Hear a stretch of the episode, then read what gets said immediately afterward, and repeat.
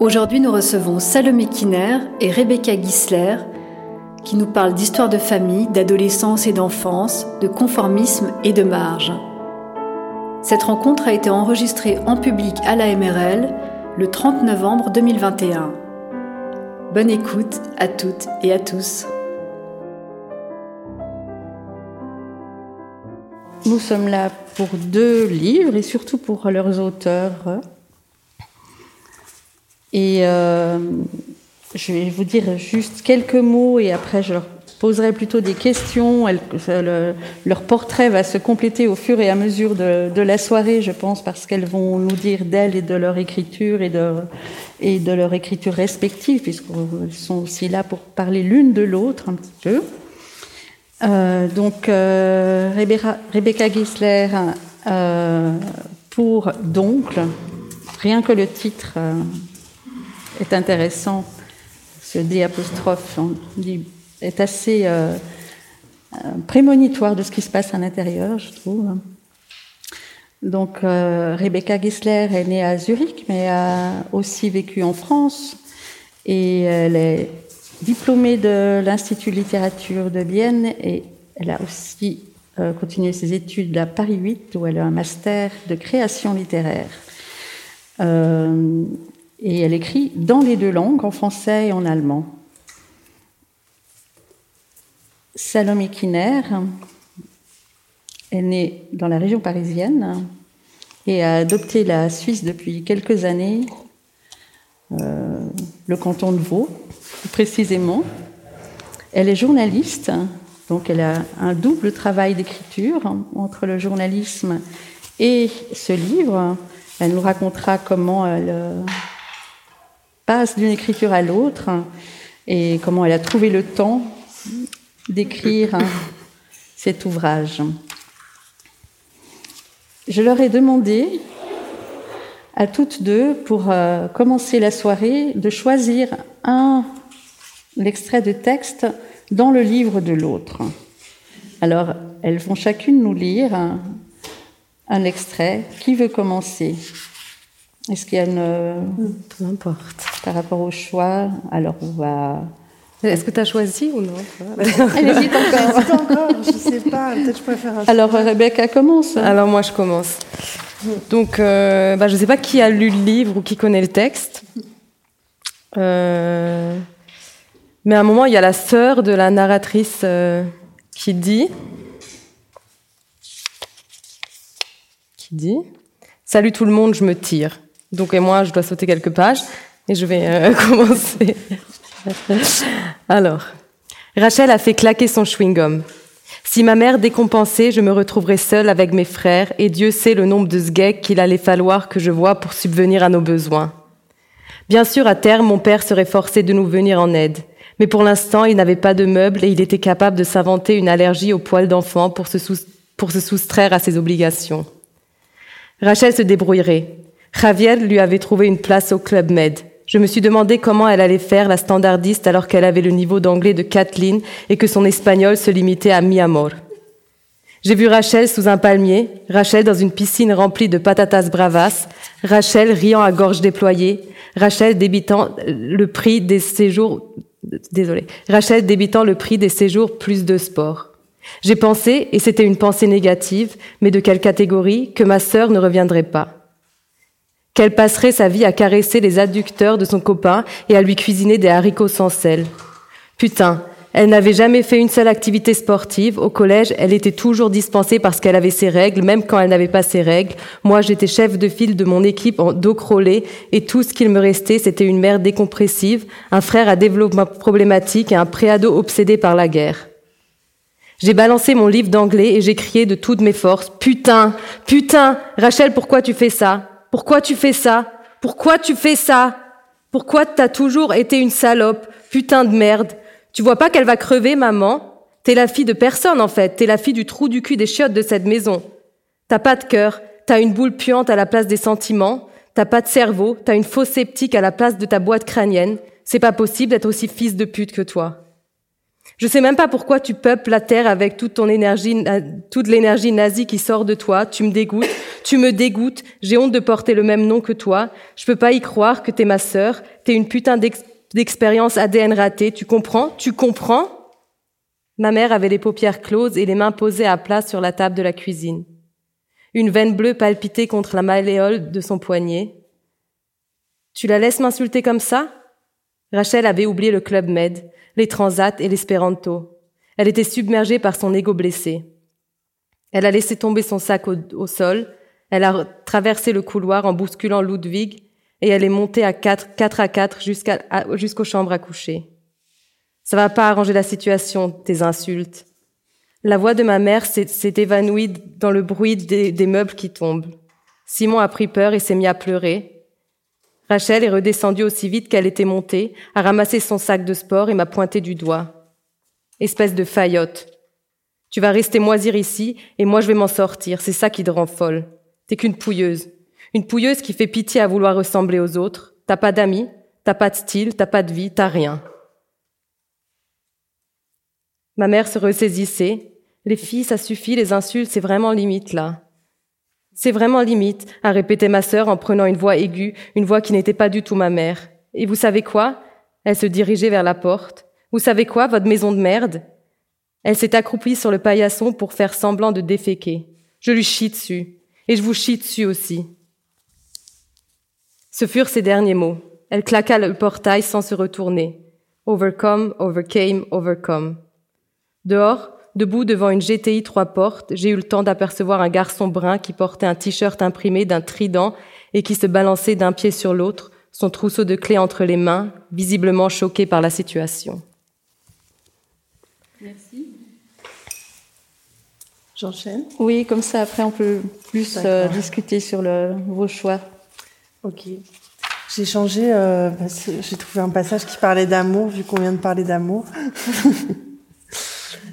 Mon frère, qui peinait avec ses leçons d'espagnol, eut un jour besoin d'aide pour commander un bouquet de fleurs, et le bouquet était une surprise pour sa petite amoureuse, une pensée lointaine, et je ne suis pas sûre d'avoir bien compris son calcul, mais il semblait que le nombre de fleurs dans le bouquet se référait à la date de leur rencontre, et mon frère voulait aussi connaître mon avis concernant les fleurs, les couleurs, leurs odeurs, car il croyait savoir que son ami préférait les fleurs discrètes, les fleurs des champs, comme moi, paraît-il, il y avait, il avait aussi besoin d'un coup de main pour formuler le gentil petit mot en espagnol.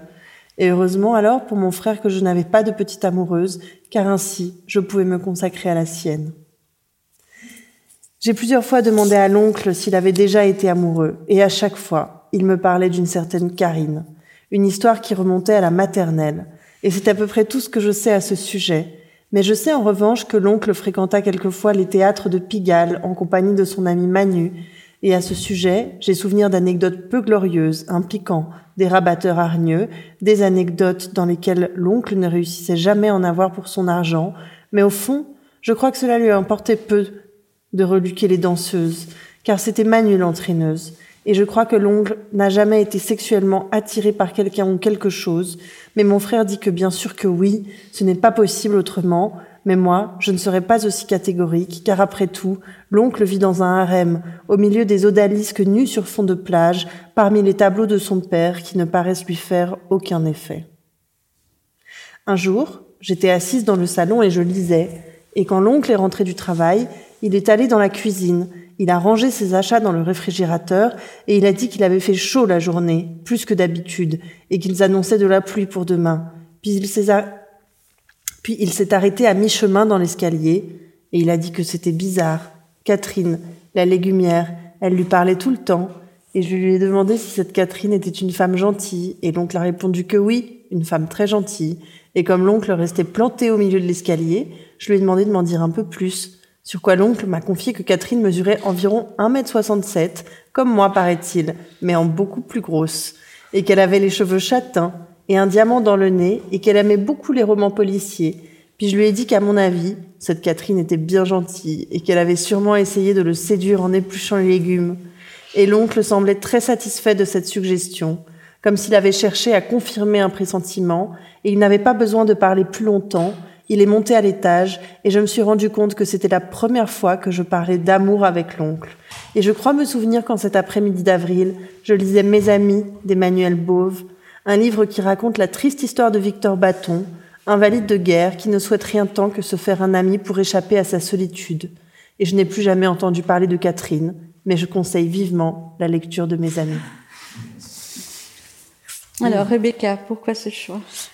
Alors, ouais, pourquoi ce choix? Parce que je trouve que euh, moi, déjà en lisant euh, cette scène la première fois, je trouve que cette crotte imaginaire, elle est incroyable.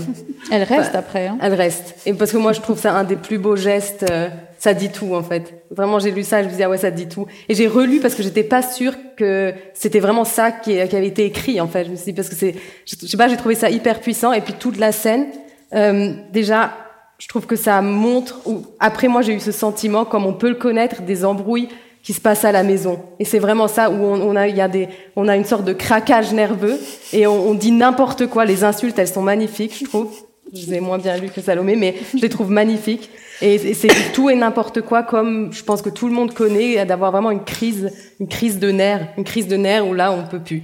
Et euh, je trouve la réaction, et ça reste dans ce, cette famille, et puis il y a le, le petit euh, Simon qui se met à pleurer, qui est de toute façon le petit dernier, et, et entre les deux sœurs, et voilà, je trouvais ça très très fort, et, et, ouais, voilà, c'est vraiment cette, cette crotte imaginaire qui marque un peu le point de cette dispute, et la mère qui dit bon, ah mais arrêtez et tout. J'ai trouvé ça, pour moi, c'était une des des scènes, euh, bah, pas les plus fortes, parce qu'il y en a d'autres qui sont euh, très, très fortes et très très belles, euh, mais juste que incroyablement drôle en fait, vraiment. Et, et, et, aussi un peu tragique, si on veut, et c'est ça qui me plaît beaucoup euh, de toute manière dans, dans C'est souvent dans comme la ça, ce, ce, ce, rapport euh, entre le drôle, drôle et le tragique. tragique exactement, ouais. Dans, dans l'ensemble ouais. du livre. Et, et, toi, Salomé? Et ben moi, j'ai choisi. Euh, c'est drôle. Alors quand j'ai quand je lisais, euh, quand j'ai lu d'Oncle la première fois, je me disais mais c'est incroyable. La moitié des phrases, j'ai l'impression que j'aurais pu les écrire pour mon livre. Et, euh, et ensuite, quand j'ai rencontré Rebecca la première fois, elle avait pas encore lu Grande Couronne, et je, je l'ai obligée, on peut le dire, en lui disant, pour faire l'histoire, en lui disant c'est dingue, tu verras, j'ai l'impression que nos narratrices elles sont cousines parce qu'elles ont le même regard et en fait. Euh, moi, c'est quelque chose que je, regarde, je, je recherche euh, beaucoup dans la, dans, dans la littérature euh, que je lis, dans ce que j'aime lire. Et c'est quelque chose que fait très bien, par exemple, une autrice américaine qui s'appelle Otessa Moshfegh, que je recommande à tout le monde, chez Fayard, Mon année de détente et de repos. Euh, c'est de, de, de, je sais pas, par exemple, quand elle décrit quelqu'un, elle donne toujours des détails très incongrus, mm-hmm. mais parfaitement euh, éloquents. C'est-à-dire, euh, c'est vraiment l'art de choisir le, le, petit détail où en fait on avance dans une phrase et on s'attend à quelque chose et paf, elle fait un virage à, à 90 degrés elle revient euh, de côté. Et je trouve que Rebecca, elle, fait ça très très bien euh, dans son livre et il y a toujours des, petits détails qui, des, surgissements comme ça euh, de détails et voilà. Et ça c'est quand même un des. J'aime bien ce passage parce que c'est un des seuls où on parle de la vie sentimentale. De l'oncle. et, et, que voilà, c'est traité de manière à la fois tendre et, euh, et, lucide, puisque effectivement, ça paraît difficile que cet oncle ait des relations euh, euh, avec d'autres personnes, enfin des relations d'ordre intime et sexuel. Et, et, du coup, je trouve que ce mélange en fait entre la cocasserie et la tendresse, c'est aussi assez propre à l'ensemble du livre. Voilà. Et donc, euh, tu as été forcée de lire ça Non, c'est pas vrai, justement, c'est pas vrai du tout. Au contraire, j'ai absolument voulu le livre et après j'ai même demandé une dédicace hein, quand même, donc c'est la preuve que. Moi aussi j'ai une dédicace. Mais en plus c'est vrai, et puis c'est vrai ce qu'elle, et puis non seulement aussi dans la dans l'esprit, mais il y a vraiment certains éléments qui se retrouvent en fait dans dans un autre décor. Mais mm -hmm. déjà il y a la banlieue. Euh, après, il y a même certains mots, certaines images qui qu'on retrouve en fait dans les deux livres qui ont euh, qui ont pas du tout euh, la même histoire et ça c'est assez euh... ça m'a ça m'a vraiment sauté euh, aux yeux aussi euh, quand c'est c'est pas du tout la même histoire mais en au-delà il y a il il il y des points communs sur le contenu et sur la sur la forme de, de l'écriture. D'abord, vous avez toutes les deux choisi des relations familiales qui sont à chaque fois avec des personnages qui vont mal. Donc c'est un peu plus définitif que la mère. Moi, je suis pas sûre qu'il va mal, l'oncle. Moi, moi, je crois que la mère, elle va mal. Il y a un moment où il va tout de même mal. Il finit tout de même à l'hôpital. Mais... Oui, il finit à l'hôpital. Oui, bon, il n'est pas en pleine Mais santé. psychique, ouais. Ouais, non, c'est vrai. il va mal. Il va mal. Ouais. Mais en fait, la manière dont elle le décrit, je trouve que ça va bien. Enfin. Non, en mais fait, parce elle, que- parce que tu le décris sans misérabilité. Enfin, la narratrice. Oui, et puis après, il n'y a pas ce côté. euh, Enfin, l'oncle se rend s'en rend pas compte. Enfin, le Oui. le fait d'être malade, euh, ça vient déjà beaucoup plus tard. Enfin, donc il y a tout, tout le livre est construit en fait. C'est comme le, ce que il y a plein de récits, de souvenirs, euh, de d'histoires de jeunesse, d'enfants, de présents maintenant avec ses neveux. euh, euh, avec euh, avec euh, lesquels il se retrouve dans la maison et donc il y a un passage où il est malade effectivement mais c'est pas euh, c'est comme si lui il savait pas qu'il allait mal en fait. C'est pour ça je crois que je dis je crois que la mère elle va Ouais. plus mal parce qu'il y a vraiment une sorte de dépression intense la famille qui euh, qui peine à être euh, famille. Enfin chacun euh, a ses préoccupations euh, donc c'est euh, voilà le- le- l'oncle c'est comme un cas euh, un peu à part et c'est comme si ses neveux lui disaient euh, tu vas mal mais en fait euh, en fait lui il va pas mal dans sa tête. C'est ça aussi Ces relations familiales, pour un premier roman, ça vous est venu très vite de choisir de, de parler de relations familiales? C'était comme une évidence euh, par rapport à votre, euh, à votre expérience de la vie ou euh, Bah, je- tu- ouais. Euh, j'ai, euh, je crois qu'il y a deux choses. Il y a déjà que le- la famille, c'est quand même notre premier cadre. Euh, donc je crois que c'est et puis c'est quelque chose qui est assez quand même omniprésent euh, tout au long de la vie, mais c'est aussi la, la premier foyer en fait euh, humain qu'on a. Et donc il me semble que pour un premier roman, mais après, enfin non, tous les premiers romans sont pas sur la famille. Mais moi, je trouve que c'est une stru- structure qui est tellement intéressante parce que c'est une structure qui est complètement artificielle. C'est deux personnes étrangères qui se mettent ensemble pour créer donc une famille. Et en même temps, c'est quelque chose qui est tellement omniprésent que ça nous paraît complètement euh, naturel d'avoir une famille. Et, et, euh, et donc, je trouve qu'il y a une contradiction entre ça. Et euh, quand je vivais euh, à Buenos Aires, il y a un hôpital psychiatrique qui est très connu à Buenos Aires qui s'appelle le Borda. Et, euh, et je travaillais là-bas en tant que journaliste et j'avais demandé à un psychiatre euh, quelle était la principale cause de, de, de ah, je sais pas le mot en français, de, euh, de crise euh, enfin, qui fait qu'on se retrouve à l'hôpital psychiatrique. Et, euh, et je me demandais si c'était bah, en Argentine euh, les problèmes économiques, l'ins- l'in- l'in- l'instabilité économique du pays qui, qui est quand même très dur psychologiquement pour les gens, euh, les drogues qui est quand même extrêmement répandue et ou enfin voilà. Et en fait il m'a répondu non le principal source de psychose c'est la famille. Et en fait c'est vrai. Enfin quand on regarde aussi dans la littérature euh, ça, reste quand même une structure euh, com- complexe quoi je crois que moi en tout cas c'était ça Euh, moi, c'était. Bah après, je crois qu'il y a beaucoup de, premiers romans qui tendent de toute manière vers une écriture un peu autofictive ou autobiographique au moins.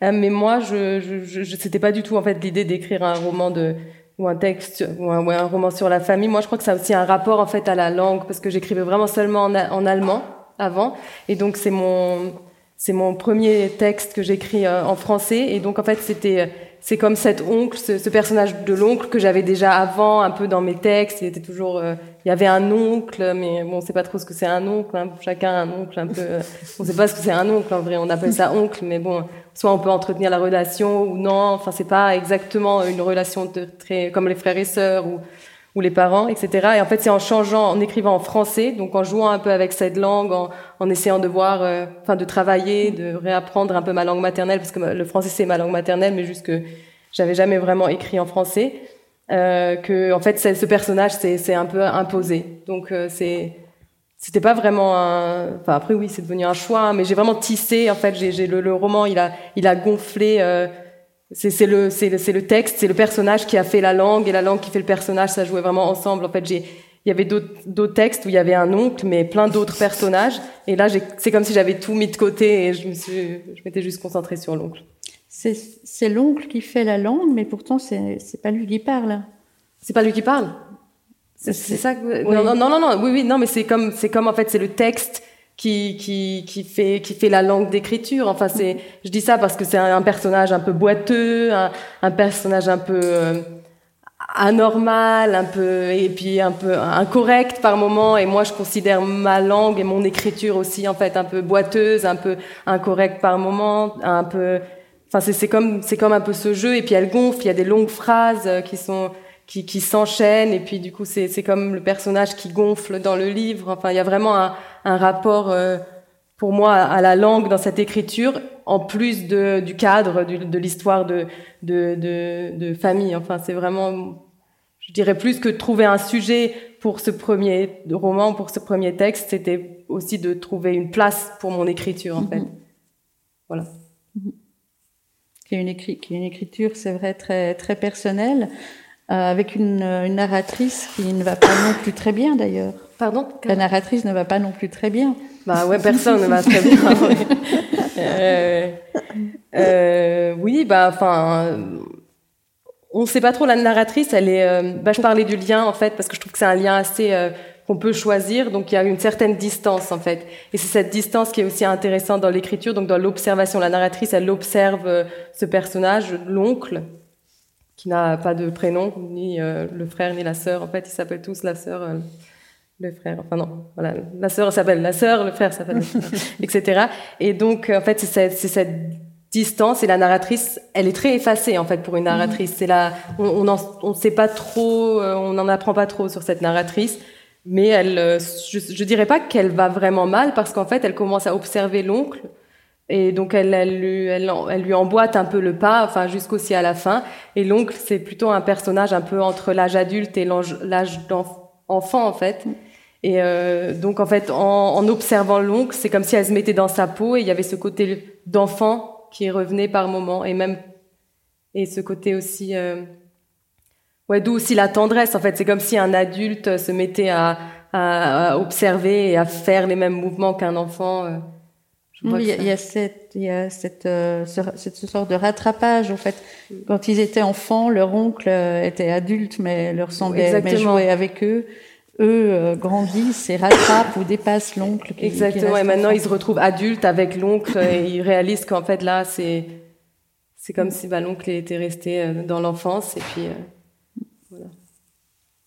Ce, ce, cette, ce regard d'une d'une jeune personne, ben, un peu un, plus jeune euh, chez toi, Salomé, que, que la narratrice, qui est une jeune adulte, euh, sur, un, sur un monde familial, il y a aussi cette façon de, de regarder et d'être une observatrice euh, très pertinente. Oui, bah, je crois que ce qui m'intéressait, bah, justement, quand elle a dit avec un oncle, on choisit, on peut choisir la relation qu'on a. Mhm. euh, là, en l'occurrence, quand on a 14 ans avec sa famille, on choisit pas. Et je pense qu'il y avait quelque chose euh, dans cette fatalité-là qui m'intéressait. C'est, euh, c'était en fait, la narratrice, elle est qui a pas de prénom non plus, mhm. euh, qui a un surnom mais qui a pas de prénom. Elle est, euh, elle est vraiment assaillie par des choses euh, qu'elle a, qu'elle a pas le choix de, de, traverser, enfin plus ou moins pas le choix. Et, euh, et en fait, ce qui m'intéressait, c'était comment en fait le langage peut être, peut devenir, comment est-ce que l'écriture en l'occurrence va devenir une issue, puis enfin l'écriture pour moi et la parole pour elle, puisque c'est une narration à la première personne. Donc c'est comment est-ce que euh, par euh, sa pensée euh, qui est rendue publique par l'acte d'écriture, comment est-ce que elle va obtenir son indépendance et comment elle va se, se, détacher et se libérer un petit peu de, de tout ce qui l'accable par la force de la voix et de la parole. Et, et en l'occurrence, la, la famille, c'est vraiment un truc qu'elle subit très fort. En l'occurrence, en plus parce que euh, le père part de la maison, abandonne, enfin abandonne, euh, délaisse euh, les quatre enfants, donc bientôt trois puisque la sœur s'en va aussi. Euh, donc la, la narratrice et ses deux petits frères, que la mère fait une dépression et que du coup elle se retrouve complètement avec cette famille sur les bras. Et, et voilà, c'était comment est-ce que pour moi l'écriture, ce que je vais lui mettre dans la bouche, et la force de sa voix, qui est quand même une voix euh, qui gueule, et c'est comme ça que, que je l'ai voulu, enfin qui gueule dans le sens où, qui, qui, euh, qui se débat, euh, va lui permettre en fait de, de transcender cette expérience. Mm-hmm. C'est vos écritures qui gueulent, qui rappent, qui, qui sont aussi drôles. comment ça vous est venu? Est-ce que ben, est-ce que est-ce qu'on apprend à écrire comme ça? Est-ce que ça vient de beaucoup plus loin? Est-ce que vous allez toujours écrire comme ça Je sais pas. euh... Difficile question. Qu'est-ce qui vient Est-ce que c'était là avant, par exemple, euh, avant l'institut, avant le master euh, Est-ce que, est-ce qu'on, est-ce qu'il a fallu euh, sauvegarder ça malgré l'apprentissage, par de, à travers l'apprentissage plus Moi, je crois que c'est surtout venu après, en fait, le master. Mais moi, c'est encore une fois le cas particulier que j'ai commencé le master à Paris 8 et puis là, j'étais alors vraiment, je savais pas du tout comment je voulais écrire, donc j'essayais je tentais un peu et c'est surtout venu en fait à, à travers la lecture de, de littérature en, mhm. francophone, enfin en français et, francophone, et qui m'ont et de la, de la découverte de d'auteurs, bah, notamment Emmanuel Bove, qui a aussi euh, où, je mets dans le même placard un peu Henri Calais, qui a aussi ce, ah. ce regard euh, euh d'humour euh, gris, de, de, de, ce regard sur le quotidien aussi. C'est mhm. ça qui m'intéresse beaucoup en fait. Aussi, j'ai oublié de dire peut-être beaucoup plus que la famille, c'est aussi parler d'un quotidien. Et puis mhm. du coup, quand on regarde un peu son quotidien, bah, la famille, elle a aussi souvent un, rôle. Et euh, je crois que je m'éloigne de la question. Mais c'est euh, et je pense que c'est venu. Euh, du coup, en fait, non, c'était c'est, une écriture qui évolue de toute manière à chaque fois. Moi, je pense que aussi le prochain ou le prochain texte. Enfin, c'est à chaque fois à découvrir. Moi, je crois vraiment que c'est important de. C'est, le, le, sujet ou les personnages qui, qui font qui, qui, qui, font l'écriture. Enfin, dans mon cas, c'est, vraiment comme ça, je, je pense. Donc, euh, et... Mhm. Ouais, vas-y toi. Non, non, je suis d'accord avec toi. Je pense pas qu'on est d'un côté l'écriture, d'un côté le sujet, et puis que mhm. tu essayes de mettre les deux ensemble. Mais euh, bah moi, euh, c'est clairement la voix de la narratrice qui m'a. C'est une oralité euh, reconstituée, donc. Euh, euh, tu dis une langue qui rappe, alors clairement je peux citer le rap français comme euh, comme beaucoup d'influences puisque euh, en matière de littérature ça m'a beaucoup beaucoup enfin j'ai écouté énormément de j'ai écouté beaucoup cette musique quand j'étais adolescente et, et, même maintenant. Et c'est clair que la formule, le sens de la formule, ce qu'on mhm. appelle une punchline en rap, ça a été vraiment une grosse influence dans mon écriture. Aussi parce que je pense que j'ai écrit à une époque de la vitesse où euh, voilà, il faut des chutes. Euh, on en parlait la dernière fois qu'on mhm. on était en rencontre ensemble, euh, euh qu'on on travaille beaucoup nos chutes, que c'est une écriture rapide, que que très imagée. Donc ça, je pense que c'est aussi l'influence de de notre époque et de ce qu'on, enfin en tout cas moi je le, je le sens comme ça. Et puis et puis encore une fois, c'était une langue euh, à sa mesure. Alors c'est pas du tout une langue, euh, c'est pas la langue avec laquelle j'écris journalistiquement, par exemple. euh, et, euh, et peut-être que justement l'écriture journalistique, elle est, elle est tellement euh, disciplinée que j'avais aussi besoin d'une forme de libération de la parole. Et puis la dernière chose qui était importante pour moi, c'était évidemment de trouver une langue qui puisse témoigner euh, de ce qui était important pour moi, c'est-à-dire à donner à entendre la voix d'une jeune fille adolescente de banlieue parisienne euh, à la fin des années 90, qui était pour moi euh, quelque chose déjà qui m'avait manqué quand j'avais moi-même été ado de banlieue parisienne dans les années 90. Et, euh, et ensuite, euh, enfin voilà, Victor Hugo dit le, le fond c'est la forme, la forme c'est le fond qui remonte à la surface. Et, euh, et, donc je crois que ça, il me fallait une voix qui soit un peu en colère et une voix qui soit un peu, euh, euh, enfin voilà, qui corresponde à la psyché d'une adolescente, qui aille vite, qui s'arrête pas, qui mette pas de virgule, qui reprenne pas son souffle, qui euh, qui euh, confondent les marques et leur, euh, le nom générique de ce qu'elles désignent, euh, qui et qui dit aussi un peu tout ce qui lui passe par la tête en fait. Et ça, je crois que c'est ça qui entraîne beaucoup. Par, très libre. c'est ouais, c'est c'est hyper libre en fait. C'est comme ta narratrice, enfin Tennessee, donc une ado.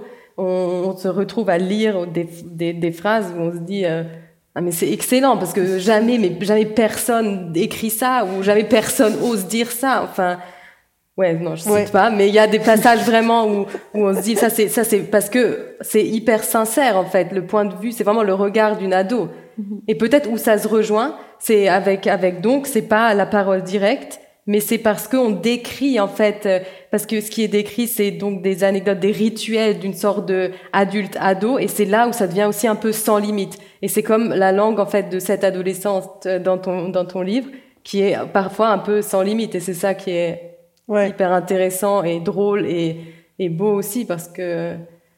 Mais c'est vrai que d'ailleurs le livre qui commence par cette description des toilettes, ou euh, bah, typiquement, je veux dire, le, tout ce qui se passe dans les toilettes, on n'en parle mm. jamais, alors que c'est quelque, quelque, chose qui nous occupe beaucoup de temps dans une journée. Et, euh, et, et, et, ado, enfin, et particulièrement dans l'adolescence où il y a autant de tabous, bon là en l'occurrence c'est plus lié à la sexualité, mais d'un coup de dire ah bah toi aussi tu regardes euh, ce qui se passe dans, enfin tu regardes ton caca dans les toilettes, et un peu ce truc où personne t'a jamais dit oui moi aussi, et en fait tu te serais senti bien, enfin rassuré peut-être. Et, euh, et, sauf qu'en fait, il y a tellement de tabous, et c'est valable de la masturbation. Des adolescentes féminines ne parlent jamais, mm. enfin des filles à l'époque ne parlaient jamais de la masturbation, et ça créait beaucoup de de, de, de manque en fait. Et, euh, et, donc voilà, je voulais euh, quelqu'un qui dise bah voilà, moi aussi je galère pour me masturber, euh, mais mais comme en fait tout le monde faisait semblant que tout allait bien et qu'on était hyper, que tout le monde était épanoui, bah on n'en parlait pas, et en fait, voilà, j'avais besoin de cette langue là. Ouais. Mm. Le, le, caca dans les toilettes, c'est le début du Roi des zones de Michel Tournier, si jamais. Ah, marrant. ouais, ouais, non, ça... souvenir de lecture. non, mais pareil, euh, dans le, dans le livre de Rebecca, il y a un rapport au fluide que moi je trouve très intéressant. Et, euh, et l'esthétique des fluides, en même temps, ça a une euh, dimension très importante dans l'histoire féministe, parce que si vous regardez euh, un petit peu toute la représentation dans l'histoire de l'art. Les femmes n'ont jamais de fluide, qui est toujours représentée de, de, de manière euh, symbolique. Par exemple, euh, chez Botticelli, avec le coquillage et la mer, etc. La pornographie, c'est pareil, il n'y a jamais de fluide féminin. Et en fait, le tabou des règles, il est dévastateur. Euh, et, et, en fait, de pouvoir parler de, cette, de ce rapport au fluide, je trouve que c'est extrêmement important. Euh, ce que fait souvent, on, on, on, l'approche quand même beaucoup par ses fluides, l'oncle. Ouais, carrément, ah ouais, carrément. ouais. énormément, mais aussi, euh, enfin, ça parle beaucoup de fluides aussi euh, dans ouais, Grande Couronne. Bien sûr, ouais.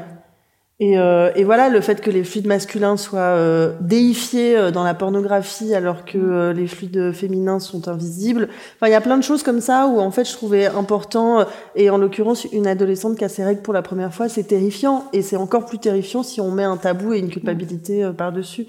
Donc voilà, c'était un peu une langue pour pouvoir parler de, de tout ça.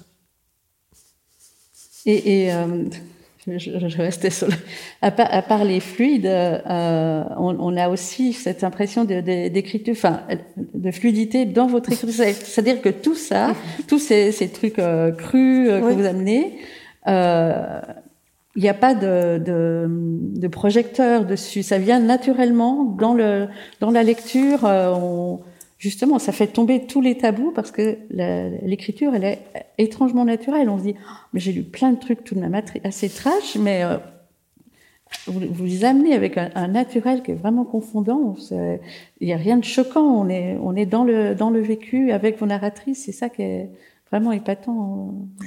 mais parce qu'en fait, je crois que c'est justement, c'est le trash serait choquant, mais moi j'ai l'impression que c'est pas trash ni dans un cas ni dans l'autre, c'est plutôt cru. Et de fait, la vie est crue. Enfin, je veux dire. Euh... Parce qu'il n'y a pas trop de jugement non plus. Enfin, c'est pas. Euh... Mm-hmm. enfin, surtout aussi dans, dans juste euh, les fluides et la matière euh, organique, tout ça, ça fait passer. Ouais, ça fait partie du quotidien en fait. C'est mm-hmm. et c'est comme ça. Et donc, euh, pareil pour le groupe Magritte, bah les gags font partie du quotidien. Non, mais c'est. Enfin, du coup, ouais, c'est ça, c'est cru, mais c'est pas. Il n'y a pas de. Ouais. Oui, parce qu'il n'y a pas une diabolisation, je crois. Euh, c'est mhm. juste, ça fait partie du.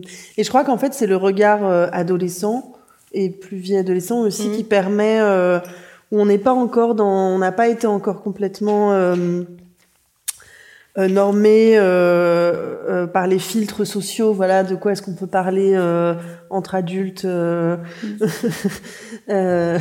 bien élevés. et donc tout ça disparaît petit à petit. Mais moi, en tout cas, ce qui me plaisait dans le fait d'avoir une narratrice qui n'était pas tout à fait adulte, c'était cette espèce de, alors je dis sauvagerie, dans le contraire de domestiquer. Euh, d'animal sauvage qu'est l'enfant et qui euh, qui a pas de filtre en fait, qui va vous dire euh, sans aucun problème que vous avez mauvaise haleine, que enfin qui oui, et en même temps qui fait qui a des problèmes de hiérarchie de, de de quand on lui annonce je sais pas que quelqu'un est mort, il va lui dire mais la première réaction qu'il va avoir c'est mais où sont ses chaussures? Ou un truc comme ça, enfin quelque chose. Et, euh, et du coup, ça, bah, moi je cite toujours La vie devant soi, qui est quand même un bon exemple euh, de ça pour moi avec euh, le narrateur Momo. Euh, où voilà, où, où il y a un espèce de décalage dans la priorité des trucs et et oui. Et je trouve que c'est particulièrement vrai aussi chez toi, même si elle est un peu plus vieille, dans dans qu'est-ce qu'elle choisit de retenir dans l'observation et la, la, bizarrerie des, des choix d'observation. Mm-hmm. Ces choix d'observation, vous, vous, arrivez aussi, l'une et l'autre, vous avez à, à, à, nous faire imaginer un cadre. Euh, moi, je pense euh, au, je sais plus comment s'appelle le, le, café euh, ou euh, l'oncle de l'oncle, euh, le bar de la vieille le, le, bar, voilà, avec les picons, le picon bière, la suze, les, les, vieux alcools, les engueulades, les, enfin, c'est tellement, on a l'impression que tu as passé du, du, temps dans ce café, puis que tu as regardé tout, alors que je ne sais pas comment cette facilité d'observation. Puis on, peut parler la même chose après d'une autre, d'une scène. Euh. Bah après, c'est un peu, je crois aussi ces bars euh, PMU, euh, c'est un peu aussi un. C'est un peu aussi l'univers de, de, de, de, la campagne, en fait. Hein. Mm-hmm. Quand on va à la campagne, dans le sud ou en Bretagne, bah, il y a vraiment ces bars PMU où les gens ils se retrouvent le matin et ils, voilà ils picolent la journée et puis euh, et ils se quittent le soir et puis ils se retrouvent le lendemain. Donc ça c'est tout un euh, voilà c'est c'est enfin même moi je participe pas à ces, à ces journées mais après on rencontre ça euh, partout enfin pendant les vacances et tout. Et moi c'est un univers que je trouve moi que je trouve quelque part assez fascinant parce que c'est c'est c'est peut-être aussi, ou je sais pas si c'est rarement observé, mais il y a, quelque chose de beau aussi dans, dans, dans le fait de se retrouver. Il y a quelque chose d'extrêmement sordide dans le fait de se, de, de, de, de, de se, de boire euh, dès, dès, le matin. Euh, et, euh, et, voilà. Et puis ça, c'est c'est comme un souvenir dans le texte. Donc c'est raconte, c'est le rapport, euh, c'est les, les, les, moments passés avec son père, en fait, que l'oncle a passé avec son père et avec son oncle. Euh, dans ces bars PMU et, et euh, du coup voilà c'est ce qui m'intéresse aussi c'est de faire ressortir ce côté joyeux et convivial et drôle de ces scènes et raconté par l'oncle d'ailleurs hein, c'est ses mhm. souvenirs euh, d'adolescence euh, et, tout en en montrant aussi qu'il y a quelque chose de sordide en fait là derrière.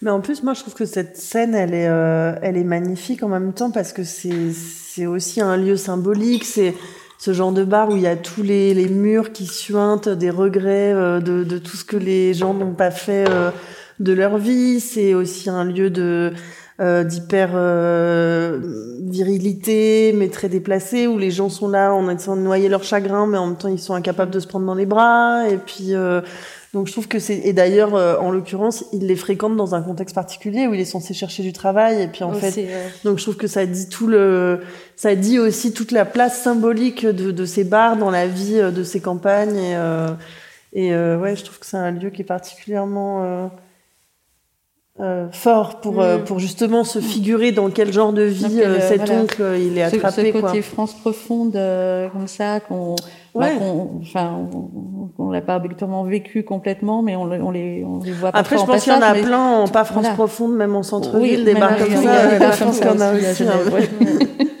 Tout à fait. Mais, euh, ouais. Mais dans ce souvenir-là, en fait, ça représente, c'est comme il y a ce côté nostalgique, en fait, parce que mm. ça représente les bons souvenirs de l'oncle qu'il a, qu'il a, en fait, de son, que maintenant, il voit, il fréquente plus beaucoup de gens, mm-hmm. à part quand il travaille, s'il travaille, et, euh, et les voisins de temps en temps, et, euh, les gens qui travaillent au supermarché, par exemple. Mais euh, sinon, voilà, et du coup, c'est ça, en fait, c'est comme quelqu'un qui peut voir ça comme un, un souvenir nostalgique, magnifique, ses meilleures années, enfin, qu'il a vécu mhm. avec son père en compagnie de Chouquette, le baron, le druide, etc. Et, et que, en fait, si nous, on lit ça, bah, on voit peut-être autre chose. Mhm. Salomé, toi, tu as, tu as une capacité de, de, de de traiter. Enfin, il y, a, il y a des univers très différents. Il y a, il y a celui de, de, de Tennessee avec euh, son, son goût pour euh, pour euh, tout ce qui est à la mode commerciale, les objets chers, etc. Avec ces, ces descriptions de, de, de, de, cette façon d'opposer son univers familial euh, où on est anti-consommation, etc. Et puis elle, elle se rend pas compte, elle pense juste que sa famille est à côté de la plaque. Hein.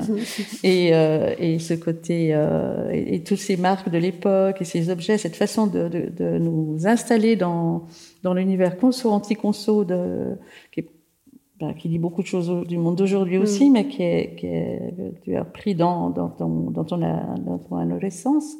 C'est tellement bien observé. On a l'impression d'être dans, ce, dans cet univers. C'est fait à partir de souvenirs, ça, en partie.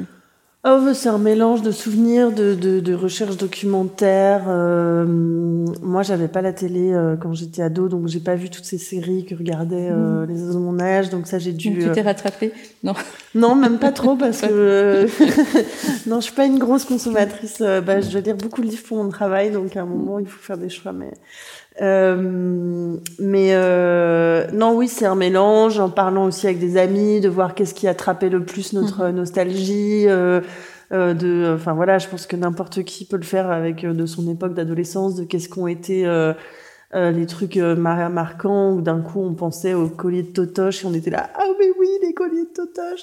Et, et donc euh, voilà, je pense que c'est une époque où en fait on est tellement marqué l'adolescence par euh, des premiers émois, les premiers groupes de musique qu'on qu'on choisit d'aimer, euh, même aujourd'hui quand on quand on quand on re-aime un groupe de musique, un nouveau groupe, on n'a jamais autant d'intensité que qu'à cette époque-là.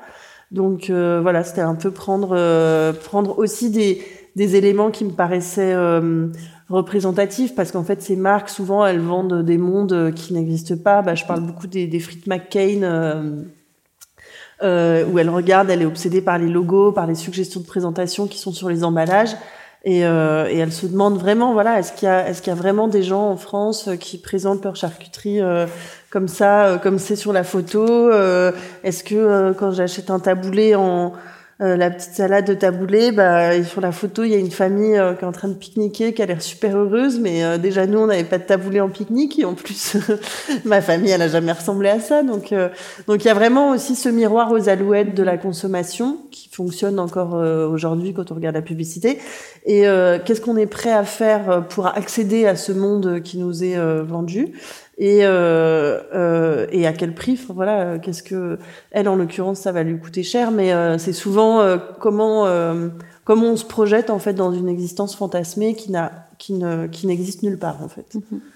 Et, euh, et je crois qu'aujourd'hui c'est encore plus vrai avec l'accès aux réseaux sociaux et, et la mise en scène perpétuelle de soi mais en tout cas c'était un peu un des sujets du roman de voir euh, comment est-ce qu'on se grandit en, comment est-ce qu'on grandit en tant que jeune fille euh, euh, en ayant toutes ces images euh, qui nous, qui nous inondent et, et comment on se, on s'en, détache éventuellement. Tu dis, tu viens de dire, ça va lui coûter cher. On n'a pas encore abordé ce, côté euh, là. Euh, donc, le Tennessee euh, glisse très facilement d'ailleurs dans, la prostitution enfantine. Euh, cette partie du, du sujet, euh, moi, moi, quand euh, au départ j'ai eu peur que ça, quand j'ai abordé le, le, livre, que ce soit vraiment le, le sujet du livre, et ça ne l'est pas. C'est mm -hmm. un épisode, tu t'en sers, mais ce n'est pas le sujet. Comment, comment tu es arrivé à, à ce que ça devienne un peu le, le, le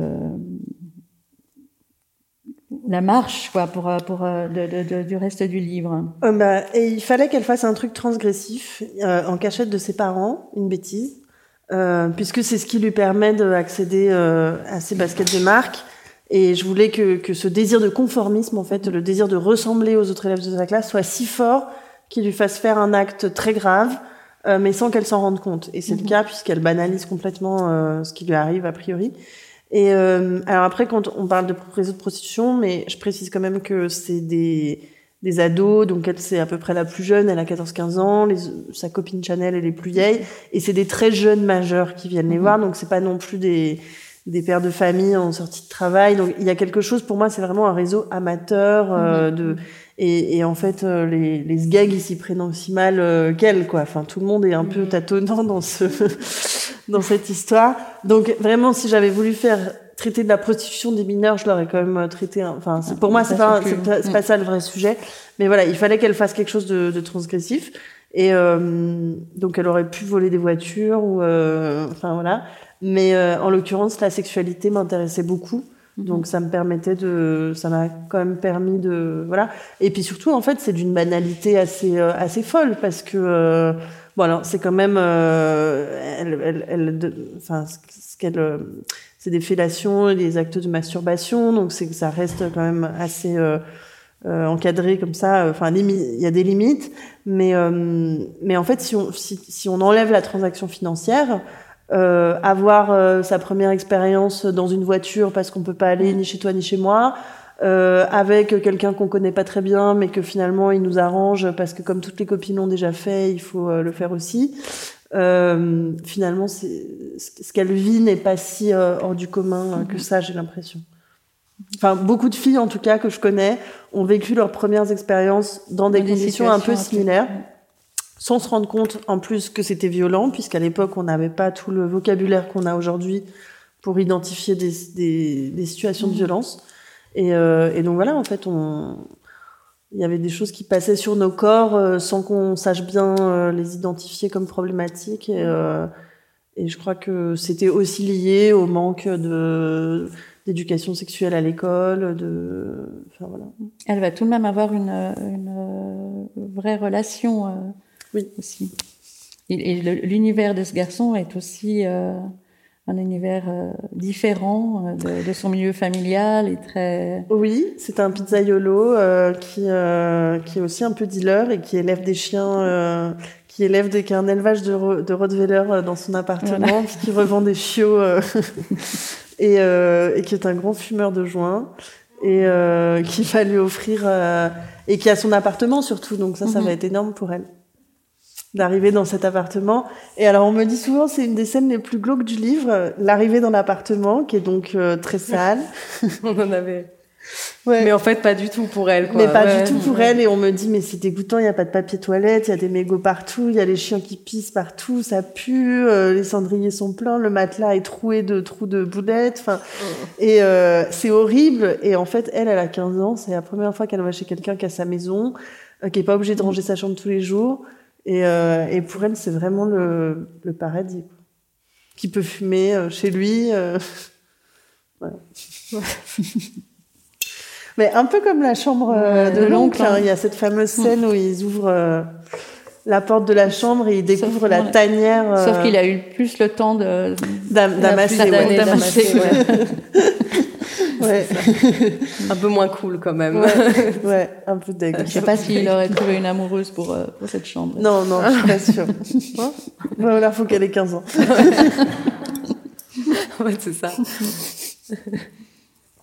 Je sais pas si tout le monde a, a lu le, le, le livre parce qu'on fait, des, on fait des, des- tellement d'allusions. euh, Ah J'espère que ça va vous donner disais. envie si vous ne l'avez pas lu.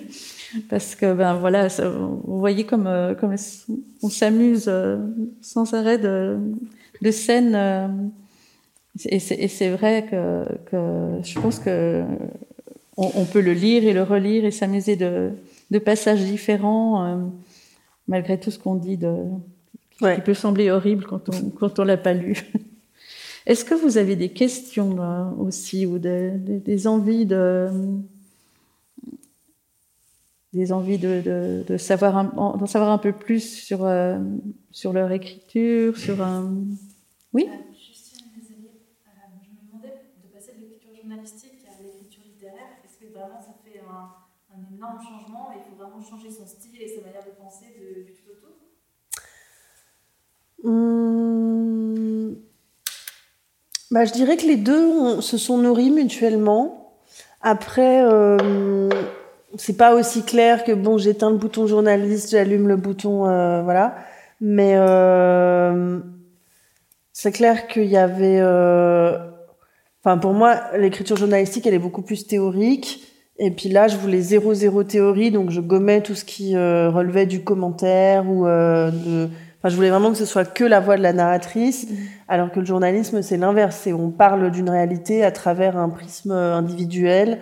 Et euh, là, je voulais que ce soit qu'il n'y ait pas de filtre euh, entre le lecteur et, et, la narratrice. Donc, je peux pas me dire, euh, je me suis jamais dit ah non là t'es trop dans l'écriture journalistique.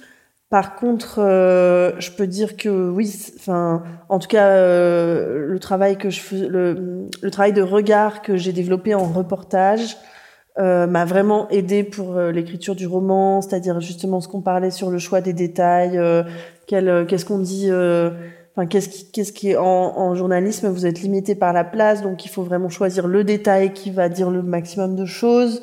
Et puis ça, ça, je, ça, je pense que ça a nourri mon mon écriture. Ça m'a aidé à beaucoup enlever euh, ce qui me paraissait être en trop. Euh, ouais. Et, euh, et, je dirais qu'aujourd'hui, mon écriture journalistique, elle est un peu moins euh, encombrée par des fioritures, des formules inutiles de tout temps et, et ce genre de choses. J'écris moins de tout temps dans mes articles. et voilà. Ouais. Et le, le, le, temps de l'écriture journalistique et le temps, le temps de l'écriture euh, romanesque, comment, comment tu le partages? Tu as, tu as eu une, euh, une résidence hein, pour, pour oui. parce que tu, tu parlais de Buenos Aires tout à l'heure. Oui. Tu étais pour écrire, mais tu as tout de même fait du journalisme. Oui, bah, ça pas pu t'empêcher. C'est très très mauvaise idée la résidence d'écriture à Buenos Aires. faut aller dans les Ardennes, je pense que c'est plus. Euh... Il y a, ça donne trop envie de, de faire des sujets. Hein. Euh, bah oui, c'est-à-dire que la réalité dépassait largement euh, la fiction, enfin là où j'étais euh, moi. Euh, donc oui, j'étais partie pour écrire ce livre, donc j'ai pas choisi Buenos Aires, c'est une résidence qui est mise au concours, bah, qui existe aussi à Genève d'ailleurs. donc voilà, j'ai gagné cette résidence par la ville de Vevey. Et, et arrivé là-bas, évidemment, la journaliste en moi. combien de temps? Six mois. mois. C'est énorme. Et non, mais c'est une super résidence dans un quartier très intéressant. Et, euh, et bah, du coup, très vite, en fait, euh, la rue euh, s'est vraiment invitée euh, dans, dans mon atelier de travail et j'avais du mal à, à rester cloîtrée, à travailler sur un livre qui n'avait rien à voir avec, là où j'étais. Donc en fait, assez vite, enfin, je, je, dirais que j'ai travaillé trois mois et j'ai fait trois mois de journalisme, enfin, ou en tout cas de, de terrain. Et, euh, et en fait, c'est en rentrant que j'ai vraiment bien écrit parce que j'ai fait une telle déprime en rentrant en me disant non mais ça fait six ans que tu es sur ce bouquin, si avec six mois de résidence t'as pas réussi à le finir, en fais autre chose de ta vie. et, euh, et donc là, je me suis, j'étais tellement, j'étais tellement dans l'échec que euh, que là, j'ai vraiment travaillé beaucoup plus efficacement euh, à mon retour en fait. Mm -hmm. Voilà. Et, euh, et après, bah en, en journalisme, en général, on est dans des deadlines euh, très courte. Et puis avec un livre, vous pouvez tirer ça sur 20 ans si vous voulez. Donc c'est un peu le... Il oui. faut savoir... Euh... Parce, parce, que tu as écrit sans éditeur. Oui. C'est aussi ça pour toi aussi. Hein. Ouais, ouais, moi aussi. Ouais, c'est rare pour un premier roman d'écrire, mmh. à part d'être une voilà. youtubeuse euh, oui. démarchée par euh, Albin Michel. Oui. je pense que c'est rare euh, d'écrire sans avec pour un le éditeur. suivant, il y aura peut-être un peu plus de pression. Alors pour le suivant, ouais, c'est c'est plus facile, mais les premiers romans en général. c'est sans éditeur. Ouais. Oui, puis c'est même parfois sans même livre. Enfin, je sais pas toi, est-ce que tu savais que ça allait être un livre quand tu écrivais ça? Bah, j'espérais, mais non. Enfin, je, bah, on en a parlé aussi la dernière fois. Je crois qu'on oublie le premier, on s'en rend pas vraiment compte. En fait, on tombe quand même dans une sorte d'euphorie d'écriture. Enfin, ou moi, avec ce texte, c'était -hmm. plutôt une euphorie d'écriture et, et du coup, euh, j'avais, euh, mais j'avais un, un, très bon lecteur qui accompagnait, euh, qui accompagnait ce texte. Et du coup, c'était plus Ouais, c'était comme une sorte de bulle autour de ce texte, vraiment très très intense. Et mais j'ai pas, ouais, on en parlait, on n'a pas vraiment pensé en fait à la publication euh, tout de suite. C'est que après coup, euh, quand il y a euh, vraiment une publication en vue, qu'on se dit ah ouais. En fait. Et je crois que ça galvaude beaucoup le travail de de ouais. de d'écrire avec l'idée de la publication. Ouais. Ouais. Après, alors ça change, je pense, pour la suite, mais parce qu'on sait que qu'il y a des lecteurs et des éditeurs mm -hmm. qui nous attendent. Mais euh, mais je crois qu'on est, c'est pareil, une fois on m'a demandé ce que t'écrivais pour un lecteur. Mais moi, je crois que si j'avais écrit pour un lecteur, euh, j'aurais pas écrit de la même manière. Je me serais mis beaucoup plus de, de, de censure, même, mm -hmm. euh, enfin, ou en tout cas, ça m'aurait vraiment orienté. Et là, j'écrivais vraiment euh, pour moi en me disant, vas-y, fais-toi plaisir. Écris tout ce que t'as jamais lu, enfin, tout ce qui t'a manqué, en fait, dans tes autres lectures et, euh, Et donc, je crois qu'il faut, c'est important d'être aussi dans cette forme de, Ouais. d'innocence aussi. Et d'ailleurs, j'ai, moi, j'ai un peu peur que c'était la dernière fois, en fait, où j'ai, j'ai eu cette forme d'innocence. Bah ouais. Parce qu'en fait, après avoir vécu une rentrée littéraire comme ça, Mm. ça peut être en partie assez traumatisant aussi et assez euh, impressionnant aussi. Et, Mm. et du coup, moi, je, enfin, c'est pour ça que, en- enfin, dès que je reprends le temps euh, pour moi pour écrire, ou je vais reprendre le temps, j'aimerais comme retrouver un peu. Euh, Vraiment juste en fait mon, mon envie euh, d'écrire et mon envie de lire et de et de, de lire ce que je veux et ce que j'aime et de découvrir enfin de la beauté euh, de la littérature ou de la poésie ou etc parce que en fait on tombe très très vite dans cette spirale de rentrée littéraire qui est aussi euh, très vertigineuse en partie et qui s'éloigne parfois aussi un peu de de du, du de la du texte ou de Mhm. l'écriture en soi D'ailleurs, euh, c'était toi qui m'avais dit une fois, euh, je, je l'avais pas formulé comme ça, mais c'était vrai, c'est hyper violent euh, parce que jusqu'à la publication du livre, vous parlez de littérature avec votre éditeur. Mm. Et donc, euh, vous faites que des commentaires sur le texte et, euh, et d'autres auteurs. Et enfin, on parle de littérature, littérature, littérature. Le livre est publié, paf, on parle plus du tout de littérature, on parle que de chiffres et de euh, et de presse et de, de euh, rendez-vous et, et de rendez-vous ce qui est hyper et- beau aussi c'est super à vivre et c'est génial aussi de pouvoir faire des rencontres mais moi je crois que ça ça influence automatiquement euh, peut-être l'écriture et le prochain enfin je pense Ouais, mais c'est vrai que c'est quand même un choc de sortir de cette bulle où tout Mm. n'est que amour de littérature et, et correction du manuscrit euh, Mm. avec quelqu'un qui est hyper attentif, hyper disponible pour nous et, et d'un coup, euh, ouais, ça switch un peu, ouais. Comment vous avez euh, choisi vos éditeurs respectifs? Non, Moi, c'est pas très passionnant comme histoire. C'est euh, en fait, bah, ça c'est la collection Kaoïd, et donc le directeur de cette collection était euh, directeur au master de création littéraire. Mais ce texte, je ne l'ai pas écrit pendant le master, mais à trois ans après, je crois, trois, deux, trois ans après. Et donc, euh, bah, je lui ai envoyé mon manuscrit. voilà, c'était. Et puis, euh, en fait, je l'ai harcelé un peu. J'ai dit alors t'as lu, t'as lu. Il m'a pas répondu. Après, il m'a répondu et voilà. Et puis après euh, quelques semaines, il a dit qu'il aimait bien. Donc c'était super. Et en plus, c'est une maison d'édition que j'aime beaucoup, Verdier, et que je lis beaucoup. Et voilà. Tu l'as jamais envoyé à d'autres? Si j'avais déjà envoyé à d'autres, mais c'était d'autres manuscrits, enfin un autre manuscrit, voilà. Mais il y avait euh, toujours euh, Verdier aussi et deux, trois autres maisons. Donc il y a un autre manuscrit de près? Il y a, non, il y avait, c'était avant un manuscrit qui a, ça n'a pas marché, heureusement. voilà, c'était les premiers essais, hein, il faut toujours tenter. Et euh, bah moi, j'ai demandé à des copines qui avaient déjà publié des livres parce que je savais pas trop comment m'y prendre. Elles m'ont dit, tu fais une liste de tous tes éditeurs euh, préférés par ordre décroissant. Et, euh, et tu, euh, tu, tu mets voilà, jusqu'à l'autopublication en dernier recours. et tu envoies par cinq, les cinq premiers, et ensuite tu descends dans ta liste. Et, euh, et j'ai fait ça, j'ai envoyé les cinq premiers, j'ai eu trois réponses positives, donc j'ai pas été plus loin dans ma liste. et euh, j'ai choisi Bourgois parce que hum, à l'époque, euh, l'éditeur euh, était vraiment jeune, il avait mon âge, un peu moins. Et il a vraiment tout de suite compris le roman, on a eu des très bons échanges. Donc vous allez continuer euh, a priori. Et Cette, cette difficulté de passer à la suite, est-ce que vous envisagez de peut-être des formes plus courtes? Est-ce que vous écririez des nouvelles ou comme ça euh? J'arrive. Hmm, J'ai mouché.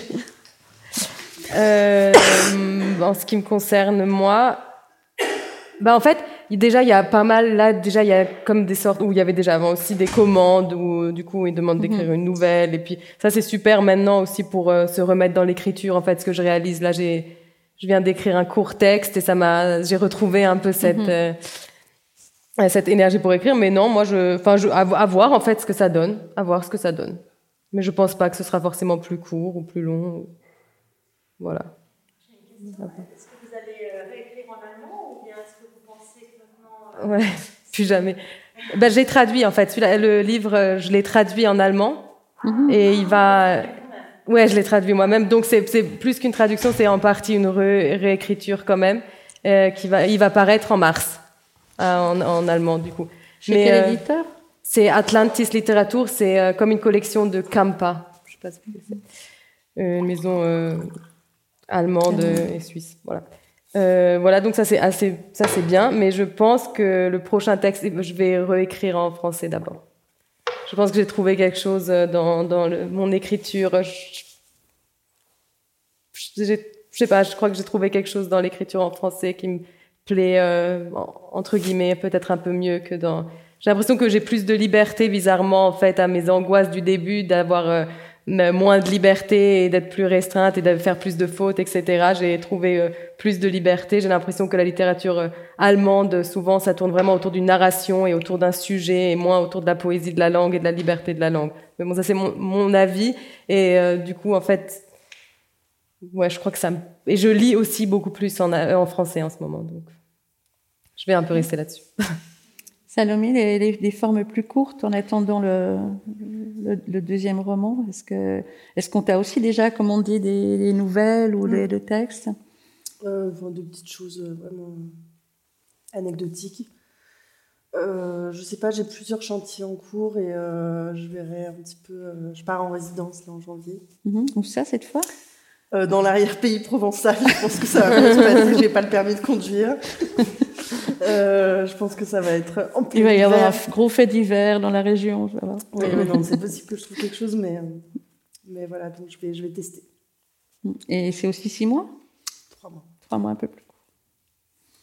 Pour lancer le. Pour le, le, le chant. Enfin, tu viens de dire que tu avais déjà quelque non. chose en, en, en chantier? Non, J'allais dire en sentier. Euh, ouais, j'ai un, un, peu des petites choses. Elle ne peut plus parler en fait. je j'arrive euh, j'ai des j'ai des chantiers plus euh, journalistiques. Voilà. Mais rien enfin disons que je, je, suis un peu mal à l'aise pour en parler euh, en sachant qu'il faut que je les faut que je les teste. Voilà. Je sais pas ce qui va surnager c'est un peu la sélection naturelle. Donc on verra, on verra ce qui ressort merci beaucoup merci merci, merci. merci.